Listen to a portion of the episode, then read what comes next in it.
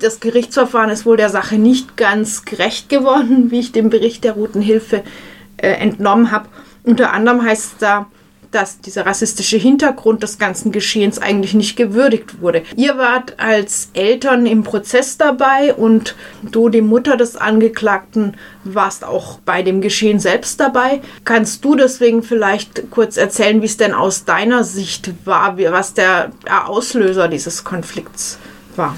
Genau, also wir waren ja an der AfD-Veranstaltung als Gegendemonstranten und auf einmal ist eine Person auf uns zugekommen, hat uns beleidigt, verbal erst. Du guck mal deine scheiß Hautfarbe an, verpiss dich in dein Land zurück, hat er dann meinen Sohn mehrmals beleidigt. Ich bin dann dazwischen gegangen, wollte die Sache eigentlich schlichten. Daraufhin hat mich das jetzige Opfer am Hals gepackt und gegen den Hals geschlagen und dann ist mein Sohn dazwischen hat ihn einen Vorschlag verpasst und er ist dann zu Boden gefallen. Also der Kontext war, es ist aus dieser rassistischen Beleidigung daraus entstanden und das wurde auch bei der Gerichtsverhandlung nicht gewürdigt. Eine rassistische Beleidigung und äh, vielleicht genau. auch eine versuchte Körperverletzung bei dir, könnte man jetzt so genau, ja. interpretieren. Bei dem Gerichtsprozess wurde dann euer Sohn zu 50 Sozialstunden und einem Anti-Gewalt-Training und 18 Monaten auf Bewährung verurteilt. Genau. Gegen den anderen Angeklagten wurde das Verfahren eingestellt. Erstmal könnte man ja sagen, vielleicht sind sie ganz gut weggekommen. Wie habt ihr denn aber den Prozess wahrgenommen? Wir haben das so wahrgenommen, dass er von seitens der Polizei als Schwerkrimineller dargestellt wurde, als brutaler Gewalttäter, was er nachweislich nicht ist. Es wurden ihm Delikte angedichtet von seitens der Polizei, die eigentlich eingestellt sind, wo das Verfahren auch gar nicht erst eröffnet wurde. Man hat ihn als brutalen Kampfsportler hingestellt, was er nachweislich auch nicht ist. Und eben, was für uns ganz schlimm ist, dass man diese Vorgeschichte vom Rassismus überhaupt gar nicht gewürdigt hat. Hast du das auch so wahrgenommen? Ja. Ist dir noch was? Vor allem, ich hätte mir gewünscht, wenn das die Sache genau aufgeklärt wäre, aber ich meine, jemand wird nicht einfach nie aus nichts einfach auf jemanden losgehen, wenn keine Grund wäre. Und äh, Rassismus war definitiv durch die Beleidigung und die Mutter wurde angegriffen. Ich meine, 2016 war der Angriff, der war auch dabei, der war klein und der hat damals alles mitbekommen. Also geht davon aus, er wollte einfach die Mutter schützen. Es ist blöd gelaufen, der andere ist schwer verletzt worden. Und was auch ganz komisch war bei der ganzen Verhandlung, der Opfer hat immer behauptet, der kann sich an gar nicht mehr daran erinnern, was für mich absolut komisch war. Und damit äh, konnte man ihn gar nicht fragen, worum es ging oder so. Und jedes Mal, wenn gefragt wurde, ob der sich vorstellen kann, wie das passiert ist, der kann sich nicht daran erinnern. Der war einfach mit seinen Kumpel da, haben Kaffee getrunken und plötzlich, ja, hat den Vorschlag bekommen und später ist er im Krankenhaus wach geworden. Und die Version glaube ich definitiv nicht. Kanntet ihr den schon oder konntet ihr den politisch schon einordnen oder hat sich erst im, im Nachhinein, also nach diesem Hergang, herausgestellt, wer er eigentlich ist? Das Opfer, mhm. also der Mensch, Nein, der kannten wir gar nicht. Mhm. Und es ist dann nur eben aufgefallen, dass die Nachricht am selben Tag noch, wo der Vorfall war, abend in die türkischen Medien verbreitet wurde. Und jetzt im Nachhinein haben wir erfahren, dass es rechtsgerichtete Zeitungen sind in der Türkei. Und das ist für uns jetzt so ein bisschen was man eben auch beim Gericht nicht hat gewürdigt. Ihr seht jetzt auch ein Muster, denn es ist nicht das erste Mal, dass euer Sohn sozusagen in die Fänge der Strafverfolgungsbehörden gerät und ihr habt sogar den Eindruck, das wird irgendwie gezielt gemacht. Du hast ja vorhin gesagt, ihr wart zusammen an einer Demo gegen die AfD, also ihr seid auch antifaschistisch unterwegs und ja, vielleicht deswegen oder wie auch immer, scheint er immer wieder im Fokus zu stehen. Könnt ihr dazu vielleicht noch ein bisschen was berichten? Was ist da vorgefallen in letzter also, Zeit? Also wir vermuten mal, dass er wahrscheinlich einen Zusammenhang hat mit der Geschichte damals 2016 und eine Ermittler war äh, damals dabei und der Anwalt hat sich irgendwann mal bei ihm beschwert oder beim Polizeipräsidium hier in Freiburg,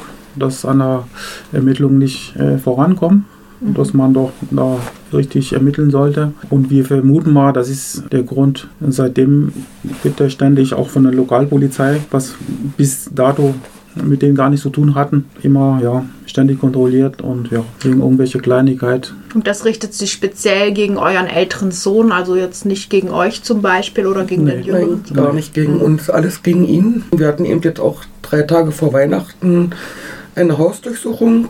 Da wurde er beschuldigt, er würde mit BDM handeln. Am 21. war die Hausdurchsuchung und am 23. wurde das Verfahren schon wieder eingestellt, weil man keine Nachweise, keine Beweise gefunden hat. Also er wird völlig kriminalisiert. Das ist ein Beispiel. Ihr habt auch erzählt, dass er sogar seinen Ausbildungsplatz verloren hat. Genau, er hatte im September 2020 eine Ausbildung angefangen bei einem öffentlichen Arbeitgeber und im März 2021 war ja dieser besagte Vorfall am AfD-Stand. Da wurde ihm auch von seitens einiger Polizeibeamten angedroht, dass man den Arbeitgeber informieren wird.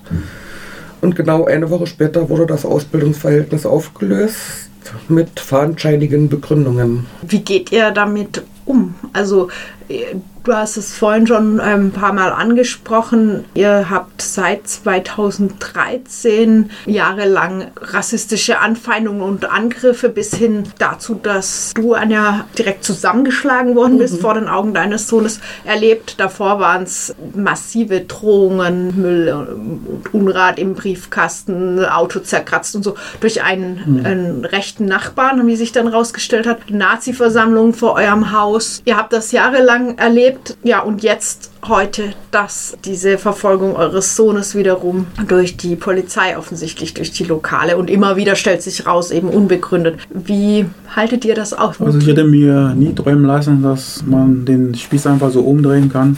Aber das ist tatsächlich so. Mit den Rechten oder Nazi haben wir eigentlich keine Probleme mehr. Jetzt haben wir eher mit der Polizei Probleme. Und das hätte mir nie träumen lassen, dass das so kommen könnte. Ja, das ist einfach Schikane, mein Auge. Und damit müssen wir fertig werden. Also wir wissen gar nicht, wie man da eigentlich damit umgehen kann. Es bleibt doch gar nicht viel Zeit zum Nachdenken, weil jeden Tag, jede Woche ist irgendwas Neues. Ja. Also man kommt gar nicht zum Luftholen. Ja, und letztes Mal war es ein super Beispiel und das war die letzte Aktion. In Friedlingen wurde irgendwo in so einem Dönerladen, glaube ich, jemand zusammengeschlagen oder überfahren, wie auch immer. Und wir saßen oben mit unserem Sohn. Plötzlich fahren blaue Lichter. Wir sagen uns noch, äh, ja, Gott sei Dank, dass du hier oben bist, dass du nicht unten bist. Da fahren wieder Blaulicht, weil es ist tatsächlich so, jeden Tag, wenn Blaulicht rumfahre und wir sitzen oben und dann äh, wissen, dass er unterwegs ist, also machen uns richtig Sorgen. Ja. Haben wir gesagt, okay, bloß gut, dass du da bist. Ja, fünf Minuten später geht er runter und Gustav klingelt bei uns an der Tür. Wir gehen da gucken. Die Nachbarin kam und sagt, ich wollte euch nur Bescheid sagen, und steht euer Sohn mit der Polizei, der wird kontrolliert. Und wir schnell runter, wir dann sind dazugekommen. Ich sage, äh, was ist hier los? Ja, da gab es einen Überfall da und äh, der Sohn wird jetzt verdächtigt, deswegen wird er jetzt fotografiert von der Seite und dann gucken wir mal, ob der das ist. Wir haben gesagt, das kann gar nicht sein. Wir saßen vor fünf Minuten oben jetzt. Ja. Und meine Frau ist dazwischen gegangen, hat Bilder gemacht, muss hier die Bilder löschen, was eigentlich nicht richtig wäre, solange die das nicht veröffentlicht. Und da war der eine besagte Polizisten dabei, der ihm ständig Anhalt kontrolliert Bedroht. und bedroht wegen Führerscheinentzug. Der war dabei. Das ist immer derselbe. Ja, das ist immer Also dasselbe. er ist immer mit dabei. Genau. Also Das ist eine von denen, da sind ein paar, also Namen gibt es schon, wir wissen auch, welche da sind. Und der war definitiv dabei. Und auf die andere Frage, ja, warum wird der gerade kontrolliert? Und ich sage, ja, man hat die gesagt, Täterbeschreibung. Die Beschreibung passt zu zu ihm. Und wir haben ein Video, ja, was eben nachweislich ist, dass er das gewesen ist. Und ich glaube, nach fünf oder zehn Minuten hat sich dann rausgestellt, oh sorry, er war das doch nicht. Der aber das ist genauso so eine typische Geschichte.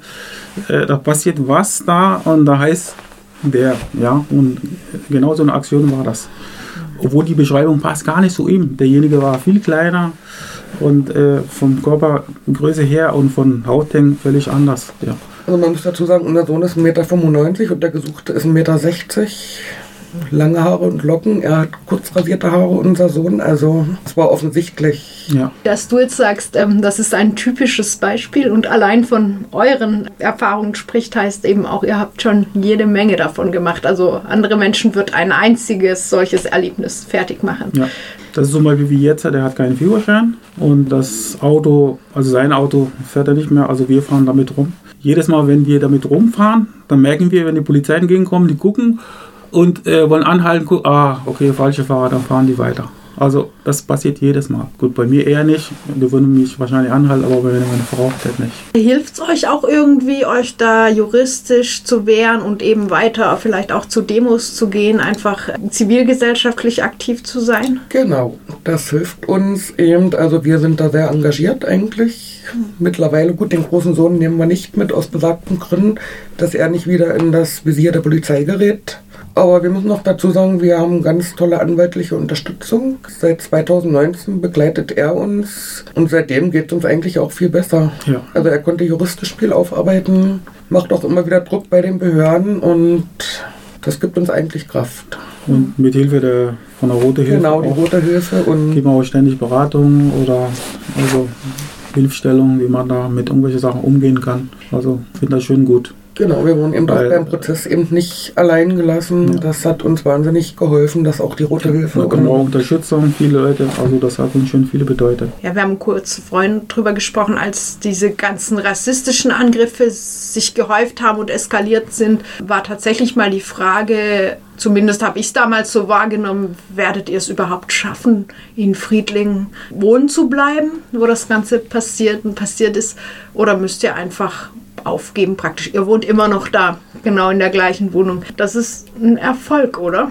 Jo, ich meine, bei den Nazi oder Rechten haben wir geschafft und ja, bei den Behörden werden wir das definitiv auch durchziehen. Also wir werden nicht wegziehen. Und was damals auch ein Problem war, dass die Öffentlichkeit so lange weggeschaut hat, also bis dann mal es irgendwie eine Gegenreaktion aus der Gesellschaft in Friedlingen und Weil gab und auch eben die Presse hingeschaut hat, hat eine ganze Weile gedauert. Vielleicht wäre es sonst gar nicht so schlimm gekommen. Wie ist es denn inzwischen? Habt ihr das Gefühl, es ist, hat sich eine stabile Solidarität entwickelt, auch so in der etwas bürgerlicheren Gesellschaft?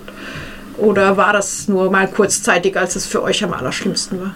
Also meine Meinung war nur kurzfristig. Also ich glaube, da wird sich kaum noch jemand daran erinnern wollen. Oder das ist das Problem. Rassismus wird immer als Rassismus, Antisemitismus immer als Tabuthema behandelt. Also wo das Übel tauft oder diese Beschwerden gibt oder da möchte keiner damit zu tun haben. Und so geht das auch eigentlich allgemein mit den Behörden. Wir haben uns damals auch bei der Weil-Polizei direkt beschwert damals, weil der auch so kontrolliert worden und massiv, aber das wurde auch nicht so wahrgenommen. Also da wurde die Sache ausdiskutiert, aber von Rassismus wollte keiner was davon hören. Auch vom Racial Profiling nicht. Ja. Und das ist ein offensichtliches Problem in Ja, Weil am. Rhein. Das betrifft nicht nur unseren Sohn. Also in Friedlingen definitiv. Also wenn die Polizisten da rumfahren, es wird genau nach Hautfarbe, nach Aussehen kontrolliert. Ganz einfach. Also ich bin hellhäutig.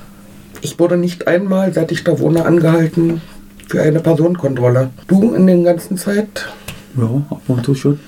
auch am Bahnhof. Ja. Und wenn man das Problem aber bei der Polizeileitung anspricht, das kann nicht sein, das gibt es bei uns nicht. Ja, ist aber tatsächlich so. Was würdet ihr euch wünschen von der Bevölkerung in Friedlingen, in Weil und vielleicht auch von der Kommunalpolitik? Ja, dass man sich mehr einsetzen für, ja, gegen Rassismus, äh, Antisemitismus.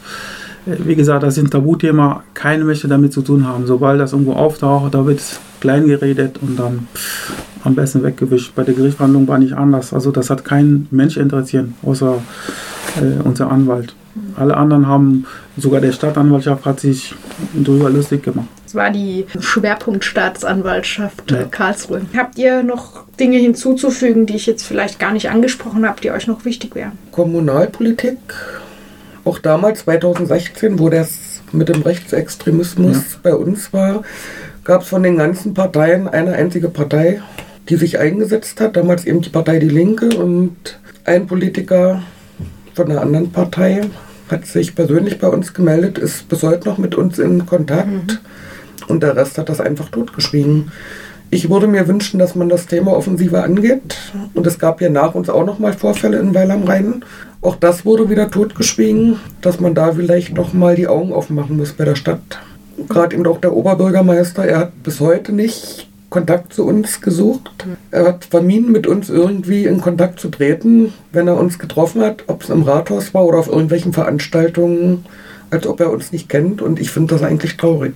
Ich wünsche einfach, dass, ja, dass wir einfach zur Ruhe kommen, ganz normal leben kann, ohne irgendwelche Polizeiterror oder Polizeikontrolle, unnötige Polizeikontrolle. Ich meine, die müssen auch ihre Arbeit machen, aber dann sollen die das Ganze durchführen ohne Rassismus, ohne Antisemitismus. Also das wäre mein großer Wunsch.